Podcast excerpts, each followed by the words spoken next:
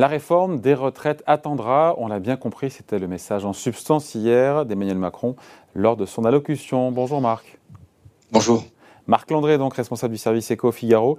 On peut dire que le variant Delta offre un petit peu une porte de sortie au président. Euh, il n'a pas formellement enterré sa réforme, mais quand même ça y ressemble.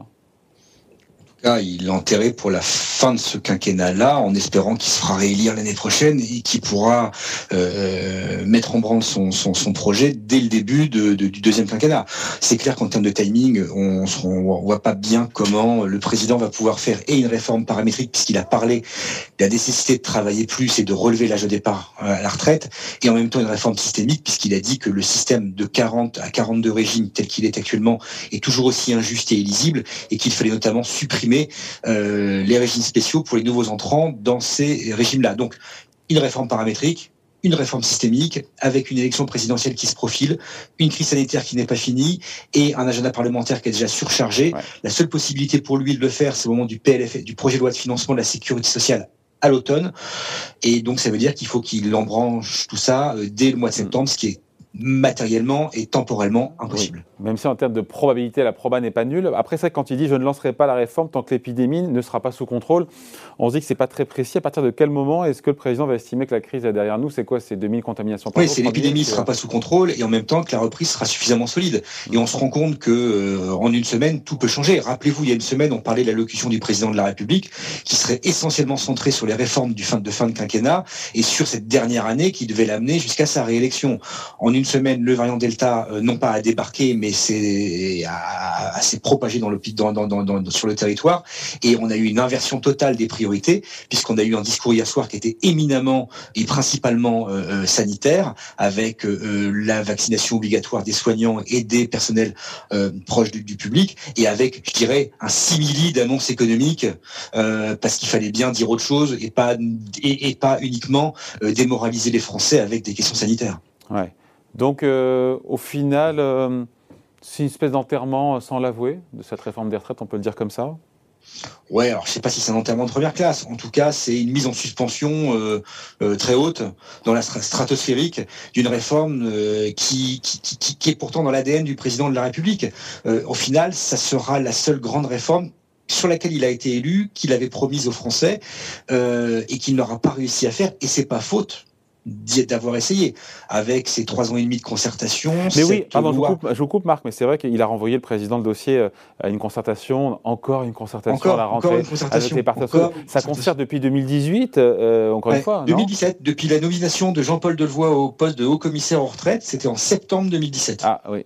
Et à l'époque, à l'époque, le projet de loi devait être fini et proposé pour l'été 2018. Hmm. Voilà. Voilà. donc ça concerte depuis un petit moment. Hein. Donc, euh... oui, discuté, mais bon, on va concerter pour la forme. dire, ce qu'en pense le patronat, ce qu'en pense le syndicat, tout le monde le sait. il n'y aura pas de nouveauté en septembre par rapport à aujourd'hui ou par rapport à il y a trois mois. Donc euh, là, c'est une décision politique. Est-ce qu'il décidera d'y aller ou pas Si c'est utile pour lui en, en termes de, en termes électoral par rapport à la par rapport à la présidentielle de 2022. C'est tout. C'est le, le, seul critère qui l'intéressera. Laurent Berger l'a dit euh, ce matin, cette réforme est clairement renvoyée après la présidentielle.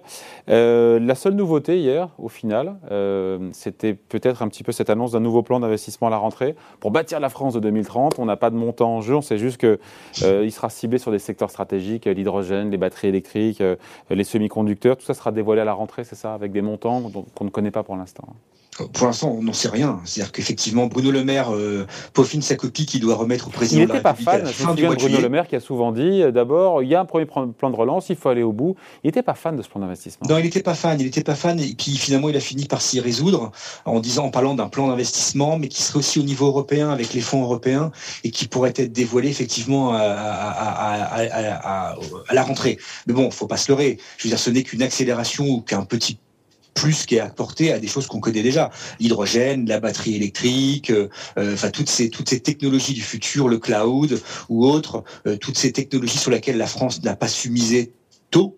Aujourd'hui, on essaye de rattraper notre retard et peut-être qu'on aura une ou deux technologies dans lesquelles on arrivera à percer, on arrivera à exister en 2030 par rapport aux Chinois ou par rapport aux Américains. mais après, il faut pas se leurrer non plus. Regardez sur la batterie électrique, par exemple, on va effectivement construire des usines, on va y mettre un ou deux milliards d'euros en développement, là où les Chinois en mettent 40 fois plus.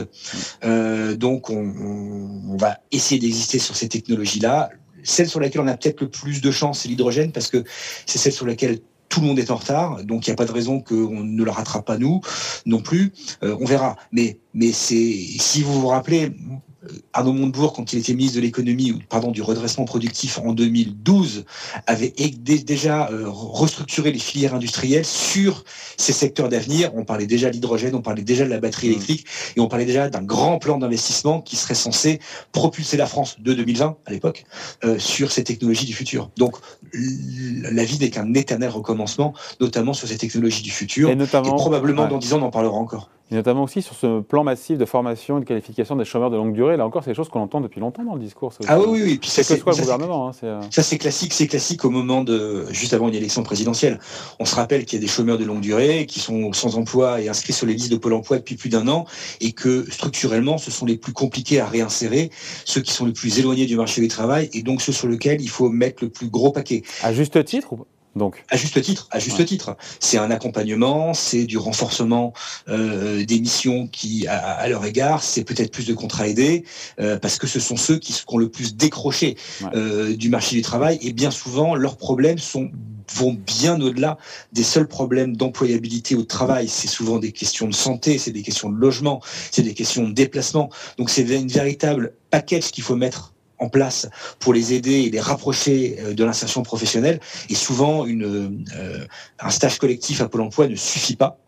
Euh, et c'est parce que leurs problématiques vont bien au-delà. Mais on avait fait la même chose sous François Hollande en 2016-2017, la même chose sous Nicolas Sarkozy en 2011-2012. Donc il n'y a pas de raison, il n'y avait pas de raison qu'Emmanuel Macron y échappe en 2021-2022, sachant que le nombre de demandeurs d'emploi de longue durée a explosé et qu'aujourd'hui il représente plus de la moitié des inscrits à Pôle Emploi je dis bien donc, ça, donc ça se demandait si c'est efficace alors ça. Dans les trois premières catégories de, de, de l'agence donc ça se demandait si c'est efficace, toutes ces mesures de formation, encore une fois, qualification, bah, puisque... Ça ne peut pas leur faire de mal. Est-ce que c'est efficace? Oui, parce que par rapport à une population témoin qui ne bénéficierait d'aucun accompagnement renforcé, alors après, entendons-nous bien, accompagnement renforcé, ça veut dire que là où ils étaient reçus une fois tous les deux mois, ils seront reçus une fois toutes les trois semaines par leurs conseillers, et généralement de manière virtuelle, mais peut-être que ça peut leur permettre d'ouvrir certaines portes, d'aller vers certaines formations, de les réorienter vers des choses auxquelles ils n'avaient pas forcément accès. Donc, il faut pas se leurrer. Ça va pas être, ça va pas être le plan massif, c'est pas un plan Marshall de la formation des chômeurs de longue durée,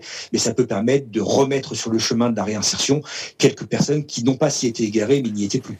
Le président de la République, euh, hier, qui pour le coup a revu la hausse aussi, j'ai dû vous en parler depuis le début, dès le début, euh, la prévision de croissance de la France. Finalement, c'est, le gouvernement était sur 5%, beaucoup d'instituts, dont l'INSEE ou la Banque de France, étaient plutôt autour de 6%. Ben voilà, notre prévision, c'est donc de 6%. Pour le, il a parlé au conditionnel. Et puis, euh, bon, faut, faut, faut, après, il faut raison garder. On est en juillet 2021, on parle de la croissance 2022 et celle qu'on aura réalisée à la fin de l'année prochaine. Mm. Donc, il peut se passer tellement de choses d'ici là euh, que euh, que qu'on soit à 5, 5, 25, 5, 75 ou 6, on peut se retrouver à moins 12 parce qu'on va se prendre une cinquième vague avec des vaccins qui fonctionnent pas et mm. qu'on devra refermer l'économie ou alors avoir une extinction euh, de la quatrième vague très vite parce que tout le monde se sera vacciné euh, euh, et donc du coup avoir une croissance qui va aller au-delà en 2022 de ce qu'on a estimé aujourd'hui. Donc c'est, on vit des périodes qui sont tellement compliquées, qui sont tellement inédites, qui sont tellement incertaines que franchement un delta de 0,25 voire d'un point de croissance ne veut rien dire à ce stade. Bon. Avant de se quitter, juste, Marc, le président voulait, il l'avait dit, que cette dernière année de quinquennat, de mandat, soit une année utile au gré, au, vu de ce qui a été annoncé hier, notamment ces neuf derniers mois, est-ce qu'on en prend le chemin?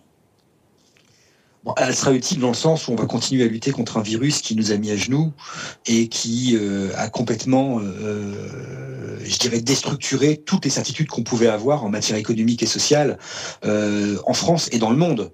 donc oui, elle sera utile dans le sens où on a bien vu qu'hier, le président a pris le taureau par les cornes en imposant une vaccination pour l'ensemble des soignants et pour l'ensemble des publics qui sont proches du, du, de, la population pour éviter justement la propagation de cette quatrième vague et du variant Delta. Donc elle sera utile pour lutter contre les conséquences d'une épidémie euh, qu'on n'a pas vu venir, à part peut-être Édouard Philippe en 2018 si on en prend effectivement, si on en croit le, reportage romanette de son pote de gauche. mais franchement, elle sera utile dans ce sens-là. Après, sur les questions économiques, sur les questions sociales, ça ne sera que des, les conséquences ou de la gestion des suites de l'épidémie. on serait bien que quoi qu'il en coûte ne va pas s'arrêter du jour au lendemain parce que l'épidémie est toujours là et aussi parce qu'il y a une réélection assurée pour le président. Et on n'a jamais vu un président de la République candidat à sa propre succession, couper toutes les toutes les vannes des dépenses euh, au moment de l'élection. Je rappelle qu'en 2012, sur les, ça, ça m'avait beaucoup beaucoup marqué. En 2012, on avait consommé 90% des crédits d'emploi dans les cinq premiers mois de l'année ce qui avait laissé le gouvernement Hollande complètement exsangue au moment où il est arrivé au pouvoir, à devoir faire un, projet de loi de finances Et c'est pas une garantie de réélection, ça en plus. Hein. Et sans garantie de réélection. Voilà. Mais bon, là, euh, on peut se dire que qu'effectivement tout est incertain pour l'année prochaine. Les jeux sont totalement ouverts, mais que Emmanuel Macron, euh, en mettre des horloges euh, et, et, des dépenses, saura faire ce qu'il faut pour se donner tous les moyens d'être élu l'année prochaine. Voilà, décryptage signé Marc Landré, responsable du service éco au Figaro. Merci Marc, salut. Merci, salut David, ciao. Ciao.